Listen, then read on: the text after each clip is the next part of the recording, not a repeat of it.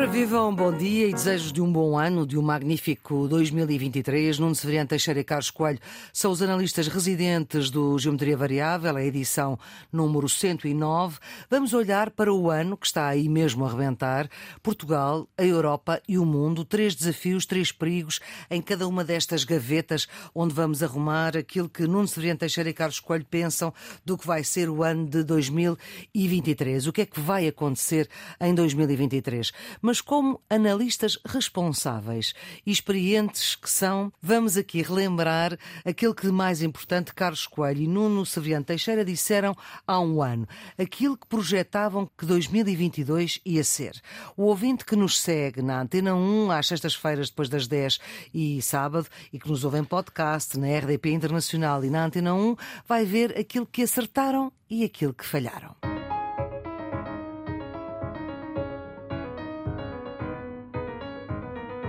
Estamos no Geometria Variável, na última edição do ano de 2022.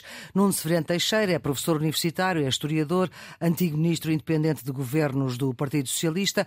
Carlos Coelho, antigo eurodeputado, presidente da Associação Pluripartidária Nossa Europa.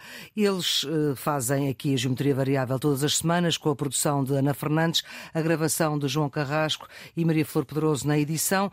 Carlos e Nuno, vamos começar pelo falhanço absoluto, pode ser? Uh, porque depois à frente vão acertar e, portanto, o falhanço absoluto, que para não variar é no Nacional e ninguém pode ficar a rir-se de ninguém. Convenhamos que eu também não, porque há um ano ainda não tínhamos chegado a 2022, porque ainda não tínhamos chegado ao dia 30 de janeiro, que foi quando foram as últimas eleições legislativas antecipadas, que ainda não tinham sido, e vejam só o que se dizia sobre o que é que ia acontecer, o que é que aquelas eleições antecipadas iriam dar.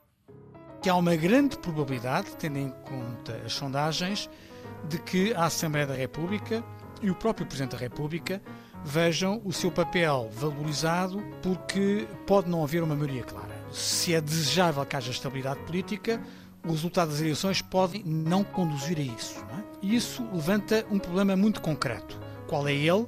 É de que, de acordo com a Constituição, o Parlamento não pode ser dissolvido nos seis meses depois da eleição parlamentar. Isto, Isso é muito eh, importante. Como as eleições são em 30 de janeiro, uhum. significa que até fim de julho o Parlamento não pode ser dissolvido. Entretanto, temos agosto e, portanto, novas eleições só poderiam ocorrer no final deste, deste ano. Olha, Portugal precisa de um governo e precisamos, até por força da execução do plano de recuperação e de resiliência, de ter capacidade de gestão política e de gestão orçamental. A aplicação dos fundos é uma prioridade para Portugal. A estabilidade política não é apenas um desejo dos políticos ou da, ou da ciência política, é uma evidência da necessidade do país no momento em que atravessamos. Isso leva a que todas as soluções que eh, forem encontradas a partir de 31 de janeiro têm de ter isto em atenção. É uhum. que, ainda que a Assembleia não seja capaz de produzir uma solução estável, ela não pode ser dissolvida uh, antes do final do ano. Não, não. Como é óbvio, este acontecimento vai marcar o ano de 2022, mas não vai só marcar o ano de 2022. Quer dizer, as eleições de 30 de janeiro vão condicionar todo o período do próximo ciclo político. E, portanto, os resultados eleitorais vão ser eh, fundamentais, vão ser decisivos para saber justamente se temos estabilidade política e que condições de governabilidade existirão. Ainda é muito cedo, nós não, não sabemos, uhum. as últimas sondagens davam o PS à frente com 38%, mas o PSD está a subir, tinha 31% nessa sondagem que vi, e portanto a diminuir a distância entre os dois, tanto quanto se percebia dessa sondagem, a maioria eleitoral à esquerda estava a diminuir, mas a direita ainda não consegue também uma maioria eleitoral. Resta saber quem será o terceiro partido e como se distribui a votação pelos outros partidos mais, mais pequenos. Do ponto de vista teórico, nós temos dois cenários possíveis de governabilidade. A maioria absoluta de um só partido, e as sondagens dizem que o PS está mais próximo que o PSD, e aliás, parece ser essa a estratégia do Primeiro-Ministro nos debates, não é? Este seria um cenário que asseguraria estabilidade e condições de governabilidade, mas não sabemos se isso vai acontecer e parece difícil. Sim, pelo menos pouco provável. Segundo cenário, não há maioria de um só partido e, portanto, é preciso um qualquer arranjo político que segure condições de governabilidade. Seja ele qual for, seja coligação governamental, seja um acordo de incidência parlamentar, mas aí, como é óbvio, são os resultados eleitorais é que vão uhum. poder cifrar aquilo que vai acontecer. Ou seja, se esse arranjo político se faz à direita, se esse arranjo político se faz à esquerda, ou se esse arranjo político se faz ao centro. E é isso que nós, neste momento. Também não sabemos. E não sabemos, sobretudo, se é à direita, à esquerda ou ao centro, e com que forças políticas. Se este cenário se verificar, sem dúvida nenhuma, o papel do Presidente e da Assembleia sairão reforçados. 2022 também não sabemos se acaba com os mesmos líderes que começam o ano, não é? Como sempre. Isto era assim que nós falávamos antes das eleições de 30 de janeiro de 2022. O Carlos absolutamente aflito com o facto do Parlamento não poder ser dissolvido nos seis meses seguintes. O Nuno a dizer que era difícil a maioria absoluta eh, e que talvez o PS escolhesse ao centro. Isto é o que nós estamos aqui a fazer no Geometria Variável nesta edição de fim de ano. É o exercício livre da análise responsável. Talvez uh, valha a pena, antes de irmos aos perigos e aos desafios que na vida política nacional para 2023, olhar para este xadrez político nacional hoje. Três lideranças caíram, há uma maioria absoluta, houve alteração na liderança do PSD, de Rui Rio para Luís Montenegro, houve alteração na liderança do PCP, de Jerónimo de Sousa para Paulo Raimundo, vai haver alteração na iniciativa liberal de uh, João Coutinho de Figueiredo para ainda não se sabe quem. Governo governo e oposição, como é que isto vai ser? Nuno, que está aqui em estudo, o Carlos está à distância. Bem, Maria Flor, este ano temos eh, talvez mais certezas do que tínhamos ano passado, não é? E aquilo que parece mais óbvio é que o governo vai continuar a governar e que a oposição vai continuar a fiscalizar o governo, é a regra da democracia e. Vamos ver em que condições, não é? Que são essas as funções em janeiro. que competem a cada um. O, o Primeiro-Ministro António Costa, creio que nesta altura tem praticamente tudo, ou seja, tem uma maioria, tem tempo, tem um tem, presidente também, tem uma maioria, um tem, presidente. Tem o presidente e, e, tem, e tem recursos, portanto só não terá desculpa eh, se, digamos, as coisas não correrem, não correrem bem. Vamos lá ver, porquê é que eu digo isto? Porque o Primeiro-Ministro tem, em primeiro lugar, uma maioria absoluta que lhe dá um conforto político hum. para governar tem tido, e julgo que continuará a ter, eh, digamos, essa cooperação institucional com o Presidente, que é muito importante. Tem tempo, tem toda a legislatura e depois tem um conjunto de recursos que, apesar de tudo, não são despicientos. Quer dizer, tem os fundos do, do PRR, tem a receita fiscal extraordinária, que é, uhum. que, que é importante. É certo que tem à sua frente uma crise e hum. tempos de muita incerteza, mas parece ter também instrumentos para lhe fazer face. Por outro lado, a oposição a oposição à esquerda parece relativamente mais reduzida do ponto de vista eleitoral, do, ponto de vista parlamentar, e portanto isso significa que se calhar eh, terão que recorrer a outras, a outras instituições que não propriamente o Parlamento os meios de comunicação social e, sobretudo, talvez o Bloco e à rua, o caso do PCP. À direita, a oposição está dividida em três, em três partidos, coisa que é relativamente nova, não é? Uhum. Na nossa Havia a incerteza do terceiro, uh, ficou claro. E sem, sem se ver uma perspectiva de, de, de, plataforma de entendimento relativamente à oposição ao governo. E, portanto, eu julgo que nestas condições o Primeiro-Ministro uh, deveria estar sereno e magnânimo. E não está. Uh, e aparentemente não está. Carlos. É indiscutível que nós não acertámos na previsão ano passado. É, é mas isto é, é um que... exercício que poucos fazem, não é? Que é ir ver o que Sim. é que disseram e refletir Sim, sobre mas, isso. Mas, mas, significa que uma postura séria da nossa parte, Com não é? certeza, claro. Uh, não estamos interessados em esconder debaixo da alcatifa da nossa história uh, os momentos em que fomos menos acertados nas previsões, mas evidentemente que, tanto quanto uh, agora é fácil analisar, para a maior parte dos comentadores. É ganhar o Totoloto uh, à segunda-feira, não é? É o Totobola. A, a probabilidade da maioria absoluta do Partido Socialista era relativamente baixa. Não havia praticamente ninguém uh, a sugerir a probabilidade disso acontecer. Como aconteceu. Eu concordo com aquilo que o Nuno disse, toda a responsabilidade está no PS. O PS eh, tentou dizer que maioria absoluta não significava poder absoluto. Eh, até agora os dados não apontam isso. Uh, Viu-se o que se passou, por exemplo, no debate do Orçamento de Estado.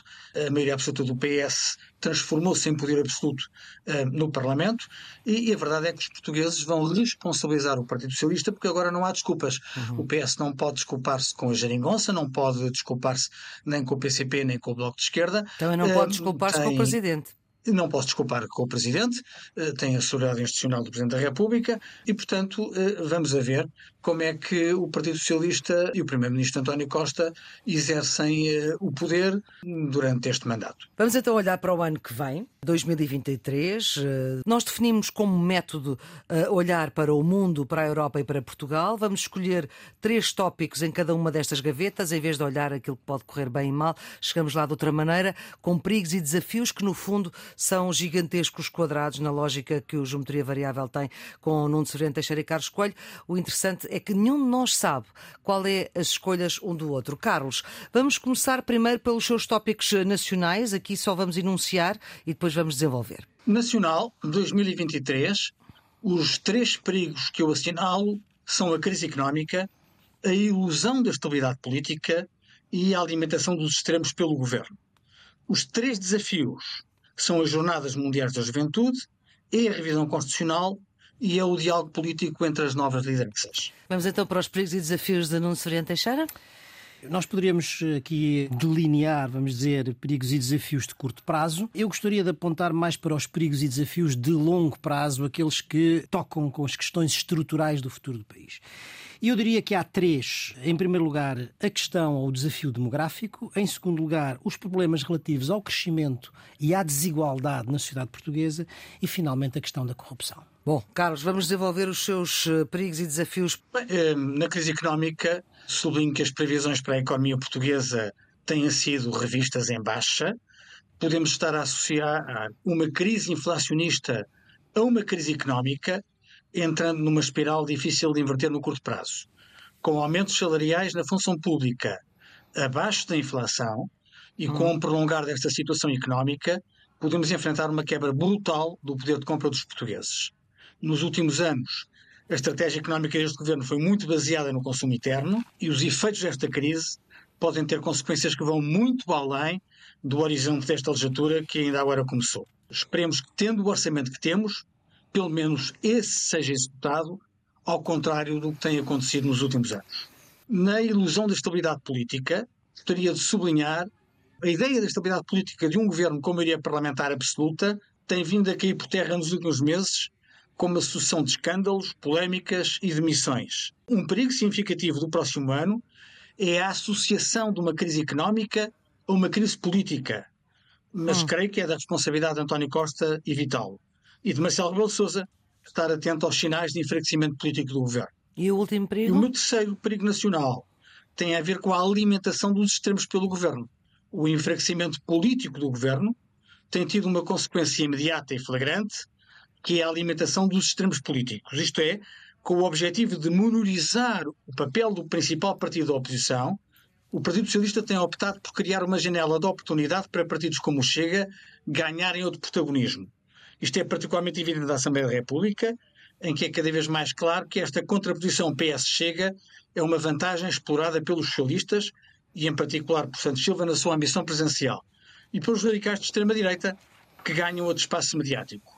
Possivelmente ganham os dois partidos em projeção, mas perde a dignidade parlamentar e a seriedade política. Já vamos aos seus desafios, Carlos, vamos aos perigos do Nuno no Nacional. A demografia. Eu já aqui o ano passado tinha chamado a atenção para o desafio demográfico e agora que já conhecemos os dados do censo de 2021, é pior do que se esperava, é? vejo é? confirmadas as minhas apreensões do ano passado. Aí também acertei. É verdade. Ou seja, inverteram-se as tendências de crescimento da população que já se registavam há algumas décadas e a nova tendência é uma tendência contrária. Ou seja, se esta tendência continuar, Portugal em 2050 terá cerca de menos 2 milhões de habitantes. Portanto, Portugal estaria, nessas circunstâncias, entre os 8, 7, 8 milhões. Ora bem, isto é, obviamente, um perigo e um risco, em primeiro lugar, para a nação enquanto tal, mas depois para o Estado Social, para a sustentabilidade da Segurança Social, do Serviço Nacional de Saúde, portanto, todas essas dimensões. Como é que isto se pode alterar? Combater. Como é que isto se pode combater? Eu acho que com medidas a dois níveis. São medidas de longo prazo e que têm a ver com políticas de natalidade ativa. Claramente, eu acho que o país precisa de políticas de natalidade ativa, de apoio à família, de criação de condições económicas e sociais para as famílias poderem ter filhos, porque muitas famílias querem ter filhos e não têm condições económicas para o fazer. Portanto, não vou entrar nos detalhes, mas uma política ativa de natalidade, exatamente, é absolutamente fundamental para repor as gerações, coisa que nós já não fazemos. Há muito tempo, desde os anos 80, praticamente. E em segundo lugar, no curto prazo, estas políticas de natalidade a terem resultados são gerações, não é? Uma geração, pelo menos. A única solução que temos é a imigração. E, portanto, é preciso ter também uma política ativa de imigração. O que é que eu quero dizer com de, isto? de fora para dentro. de fora para dentro. Primeiro, combatendo a imigração ilegal. Isso acho que é absolutamente claro. Mas ao mesmo tempo que se combate a imigração ilegal, é preciso favorecer controladamente a imigração legal. Nós precisamos de imigrantes para a nossa economia e para a nossa sociedade. Ora, isto exige, em primeiro lugar, uma gestão racional do fluxo, ou seja, adaptar o fluxo de imigrantes às capacidades do mercado de trabalho absorver esse- esses imigrantes. Precisa de políticas de integração, e nisso Portugal até tem sido ah, muito bom. Agora, precisa de inovar nesta política, ou seja, precisa de atrair imigração qualificada. E não, são os vistos gold. Eu fui sempre muito crítico dos vistos gold.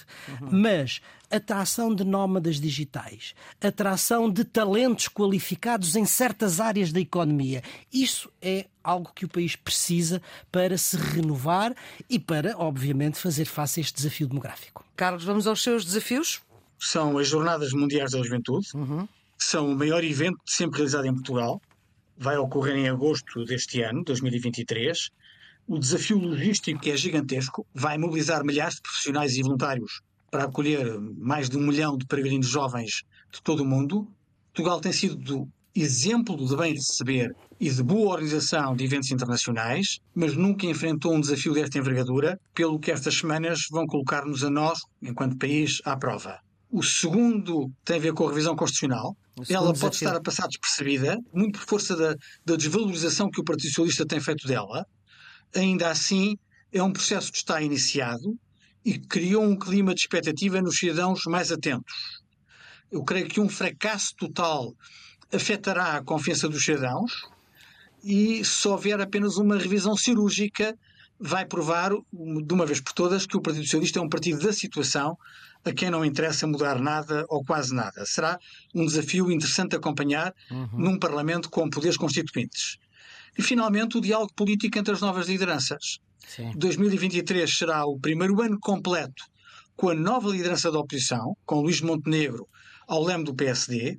Será o primeiro ano de Paulo Raimundo no PCP e o primeiro ano do próximo líder da Iniciativa Liberal. Ou seja, 2023 é um ano que antecipa um, um ciclo eleitoral intenso, mas que em si não tem desafios eleitorais da dimensão nacional Sim. será uma boa oportunidade para ver onde estão as prioridades destas lideranças, se com o interesse nacional e o diálogo que é necessário, ou com agendas particulares que em nada interessam ao país. Sim, senhor, vamos ver. Vamos ainda para os perigos e desafios do Nuno. Um grande desafio de longo prazo que o país enfrenta é a questão do crescimento económico e da convergência com a União Europeia.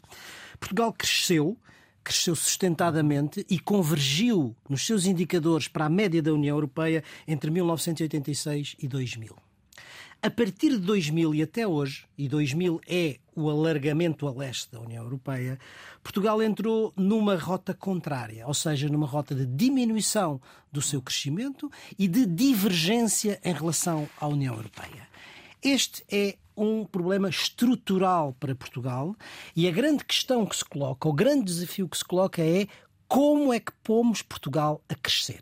Temos ouvido várias eh, sugestões, mas nenhuma delas ainda passou à prática. E este é o grande teste que nós temos nos próximos anos, porque do crescimento económico do país depende praticamente tudo o resto. Uhum. A minha última nota é a corrupção. vai para a questão da corrupção, que é um outro problema que tem uma dimensão importante do ponto de vista político. Um estudo muito recente, apoiado pela Fundação Francisco Manuel dos Santos e liderado por, por Luís de Souza e Susana Croado, mostrou tendências que não são animadoras uhum. para a percepção da corrupção em Portugal. E há duas que são, para mim, particularmente preocupantes. A primeira tem a ver com a diferença da percepção da corrupção entre as elites políticas e os cidadãos em geral. Uhum. As elites políticas julgam a questão da corrupção a partir de um critério estritamente legal. Uhum. Enquanto que a população em geral é mais exigente e julgam não só em função daquilo que é legal, mas também em função daquilo que é moral, ético. Ora, eu julgo que isto é uma questão que deve, deve provocar reflexão nas elites políticas, porque a percepção da corrupção é precisamente um dos elementos centrais que é explorável, manipulável pelos movimentos populistas contra a democracia. Mas há outra também que me preocupa, outra dimensão, que vem dos próprios cidadãos e que o estudo também mostra, uhum. e que é aquele conjunto de cidadãos que estão dispostos a tolerar o princípio do rouba, mas, mas pelo menos faz. Ou seja, perdoa-se a corrupção se o seu interveniente trouxer melhorias aos cidadãos. Portanto, para a corrupção, nós sabemos pelos estudos que não se pode eliminar, mas pode-se diminuir, pode-se controlar, mas para isso, obviamente, são precisas medidas ativas, quer do ponto de vista institucional, quer mudanças de culturais e de mentalidade. Hum, de mentalidade.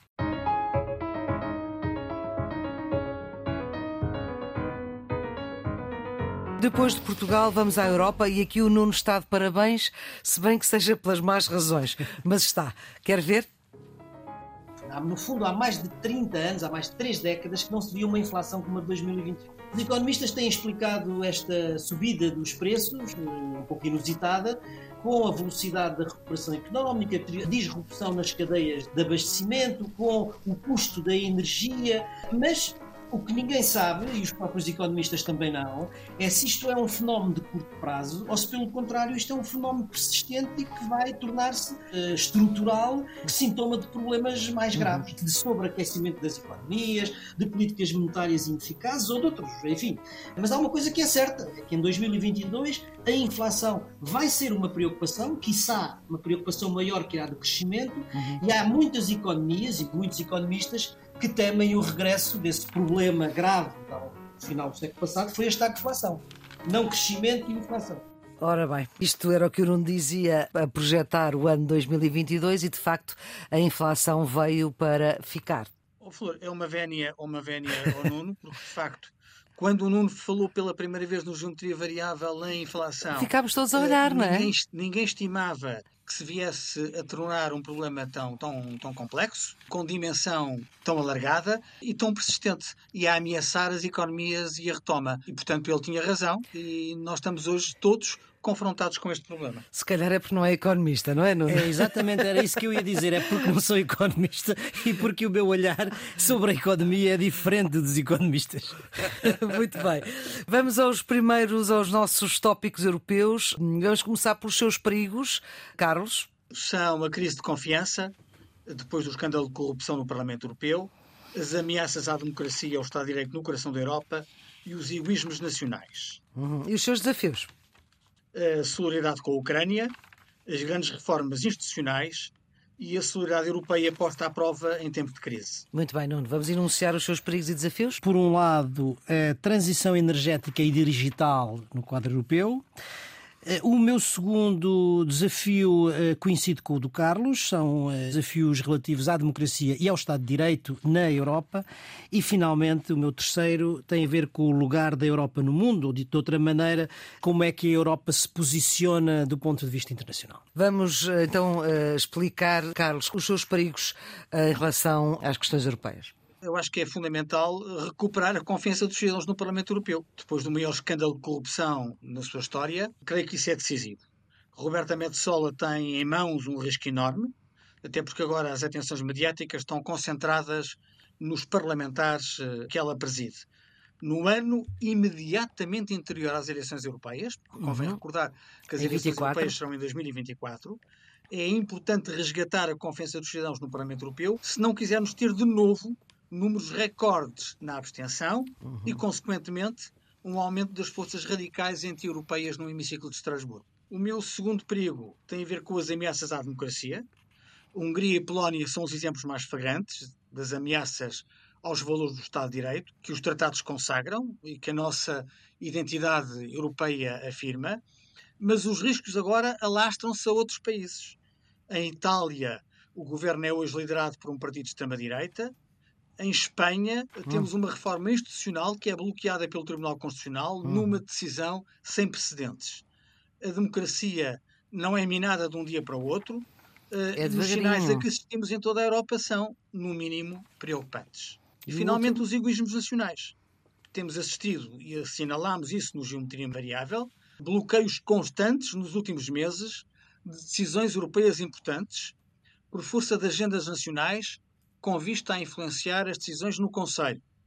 Em todos os momentos, essas agendas estiveram presentes, mas parece que com o avolumar de crises múltiplas dentro da Europa, essas agendas estão a demonstrar uma clara tendência para os egoísmos nacionais.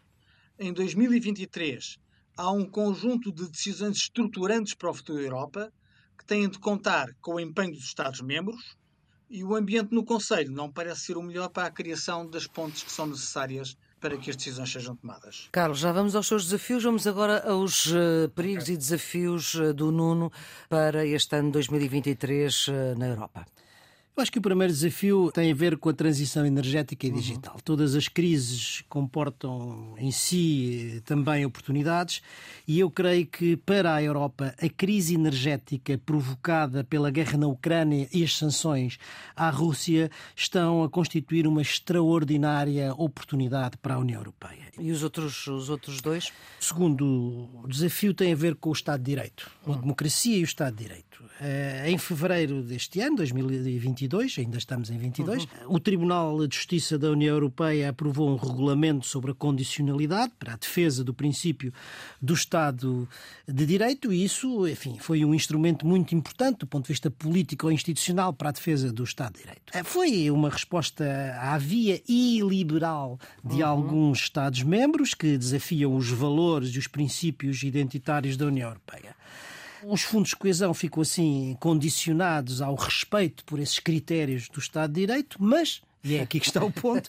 Mas Pois eh, nós também já vimos que, com a presente conjuntura geopolítica, com a necessidade da Europa de se manter unida eh, face à Rússia, que já houve alguma transigência nesta matéria Quando não devia ter havido. para, enfim, para se conseguir algum compromisso que, que era, obviamente, politicamente muito importante.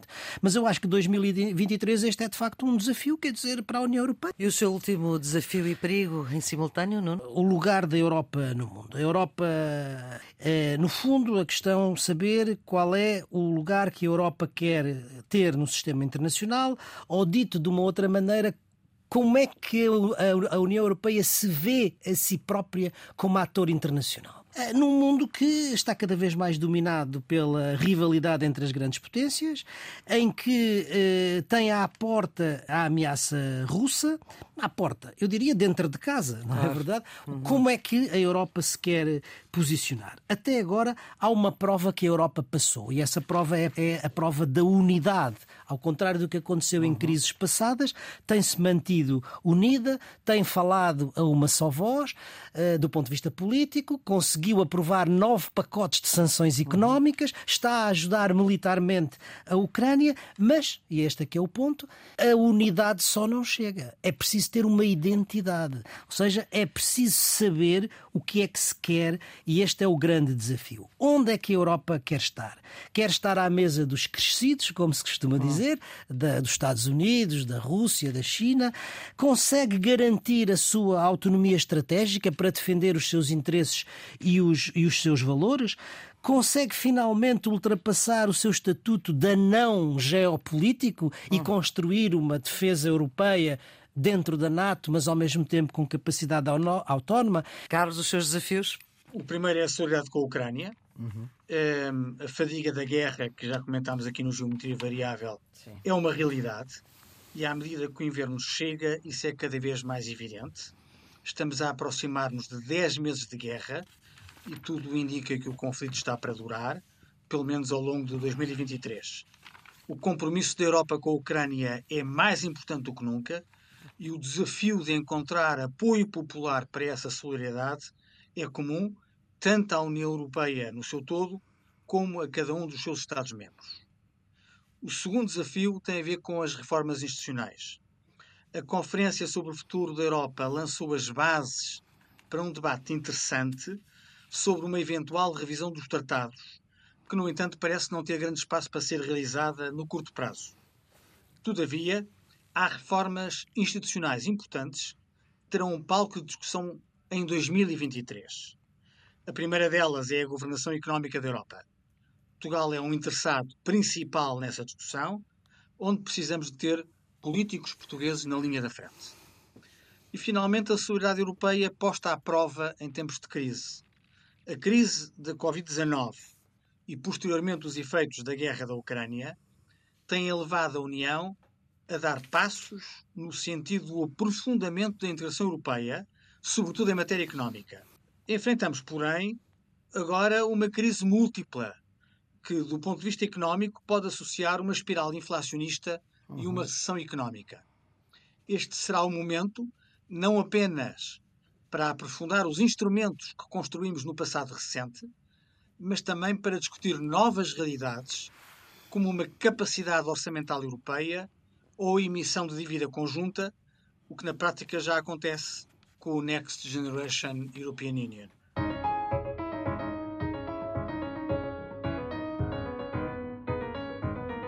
Geometria Variável, edição, última edição de 2022. Estamos a olhar para o ano que vem, para o ano 2023.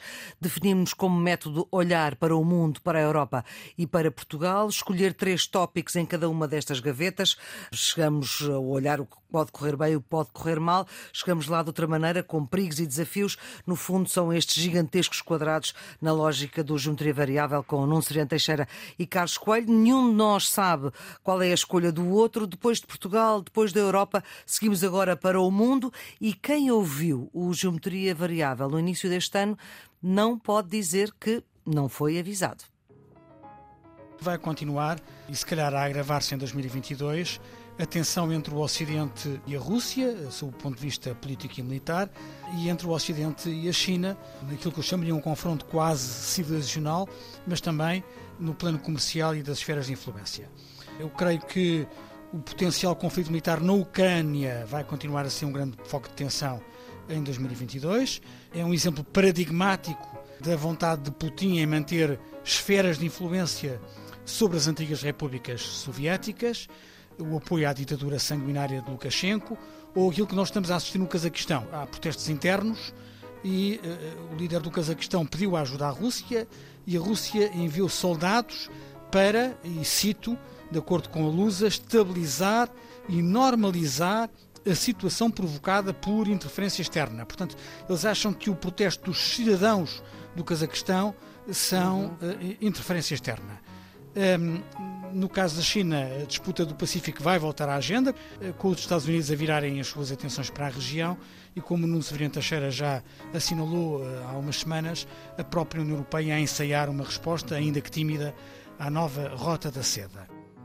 Isto era uma conversa, isto era o que o Carlos falava uh, no final de 2022, potencial conflito militar. O Carlos parece que tem fontes no, no Kremlin, não é, Nuno? Não sei, mas agora é a minha vez de fazer a vénia ao, ao Carlos e eu diria que, enfim, assim como eu acertei, talvez por não ser economista, o Carlos, se calhar, acertou por não ser cientista político.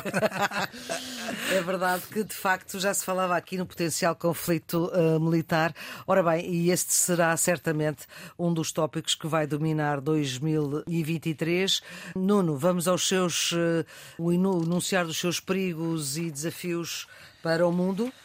Os meus perigos e desafios são, em primeiro lugar, a possibilidade, o risco, o perigo de escalada de guerra na Ucrânia, uhum. a possibilidade de uma nova crise eh, dos refugiados e, eh, enfim, o desejo, o desafio eh, de estabilização financeira e relançamento das economias. Os seus desafios eh, e perigos, Carlos?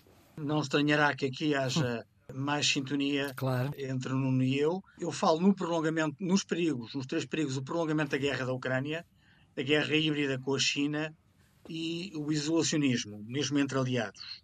E nos desafios, o resgate do multilateralismo, o combate às alterações climáticas e a estabilidade financeira mundial. Nuno, vamos para os perigos e desafios para o mundo em 2023. 2022 eh, mostrou-nos que a paz na Europa não é um dado adquirido, não pode ser dada como garantida e a guerra da Ucrânia, enfim, é a prova é a prova disso. O Ocidente tem-se mantido unido, a Europa tem-se mantido unida, a NATO está mais forte do ponto de vista da defesa coletiva e mais próximo das fronteiras russas, com alargamento à Suécia e à Finlândia. E digamos que o apoio inequívoco do Ocidente à Ucrânia é não só por causa da Ucrânia, bem entendido, mas é porque estão em causa, ou sente que estão em causa os seus próprios valores e os seus próprios, os seus próprios eh, princípios. Putin, ao contrário do que ele esperava, eh, ou seja, que queria ter uma vitória rápida e decisiva, está a debater-se com uma resistência heroica da parte ucraniana, com uma, uma, uma, uma um apoio decisivo e decidido do Ocidente à Ucrânia e depois de sucessivas derrotas militares, reveses militares, o que eu receio é que tenha a tentação de escalar escalar do ponto de vista horizontal, ou seja, com a entrada da Bielorrússia. Bem, hoje em dia a Bielorrússia é praticamente um país beligerante, porque tem tropas russas no seu território, há ataques que vêm do território bielorrusso. É uma extensão da Rússia. É uma extensão, mas sobretudo a escalada vertical. A possibilidade de uso de armas enfim, químicas eh, ou de armas nucleares táticas. Perante isto, o Ocidente obviamente não pode hesitar em apoiar a Ucrânia, porque até agora tem limitado de uma forma muito clara o seu apoio do ponto de vista militar. Uhum. Não fornece armas ofensivas e as armas defensivas que tem, portanto, disponibilizado não são da última geração uhum. nem da penúltima. Uhum. são da antepenúltima. Uhum. E, portanto, desse ponto de vista, eu julgo que, sob pena da guerra. Não, mas os Estados Unidos vêm aí os, os, os, os Era isso que eu digo. Portanto, esse, esse salto provavelmente terá que ser dado enfim, para a guerra não se eternizar e, sobretudo, para criar condições para uma negociação, enfim, numa posição que seja favorável à Ucrânia, não é? E os seus outros dois tópicos? O risco de uma nova crise de refugiados, que uhum. eu acho que, que, que está aí à está, Estamos a ver desta vez, Desta vez, enfim, são refugiados que não atravessam o Mediterrâneo, vindos do, do Norte da África ou do Médio Oriente, vêm, vêm da Ucrânia. Mas depois também é preciso dizer que nós estamos muito focados, estamos na Europa e estamos muito focados na, na, na Ucrânia, mas há outros, outros, outros fenómenos que não são só a guerra. Há as alterações climáticas, há a segurança alimentar, há os outros tipos de violência, e se nós olharmos para a Síria, para o Afeganistão, para o Iémen, para o Congo, para a Somália, nós vemos também esse tipo de movimentos uhum. de populações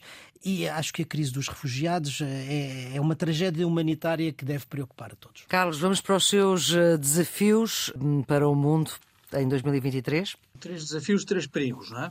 O primeiro perigo é o prolongamento da guerra da Ucrânia. A guerra da Ucrânia é o principal perigo para a estabilidade mundial em 2023.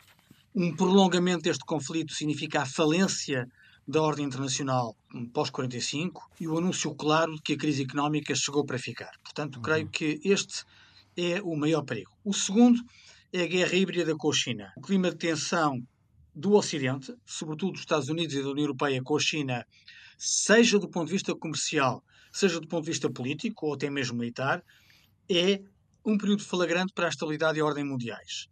A firmeza com o gigante chinês é absolutamente necessária em matéria de direitos humanos e de respeito pelo direito internacional, mas também precisamos ter margem, margem de manobra para evitar guerras comerciais e climas de tensão que só alimentam a espiral inflacionista mundial e as condições para uma recessão global ainda mais significativa. E, finalmente, o terceiro e último perigo, o isolacionismo, mesmo entre aliados. Creio que assistimos a um clima de cada vez maior egoísmo nacional, mesmo entre aliados políticos e militares. Este clima é particularmente flagrante entre os Estados Unidos e a União Europeia. Por outro lado, a Turquia está cada vez mais próxima de Putin e da aliança de ditaduras que se vai formando por todo o mundo. é um cenário internacional complexo em que a União Europeia tem de tomar decisões difíceis. E os três desafios para 2023 são, em primeiro lugar, o resgate do multilateralismo, em segundo lugar, o combate às alterações climáticas, que já foram sublinhadas pelo Nuno. E o último desafio? Finalmente, o Nuno também já referiu isso, a estabilidade financeira mundial. A inflação generalizada e a recessão económica que afetará de forma diferente regiões diferentes do globo e fenómenos financeiros como os criptoativos ou a desvalorização significativa de empresas tecnológicas são tendências que podem ver-se agravadas em 2023. Corremos o risco de enfrentar uma situação mais dramática do que aquela que enfrentámos há uma década, em que a crise nasce e cresce no mundo financeiro. Hum. Aqui será mais complicado, porque será um contágio de uma situação económica algo que teremos de evitar a todo o custo. Enfim, uma nota aqui mais negativa para 2023.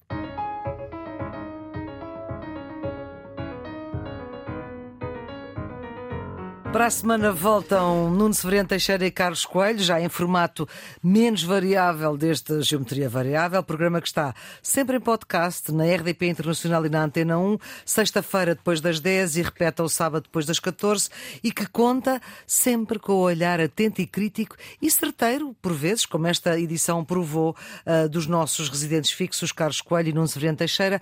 A produção é de Ana Fernandes, a gravação do João Carrasco, a edição de Maria Flor Pedroso. Até para a semana e tenham um magnífico ano de 2023.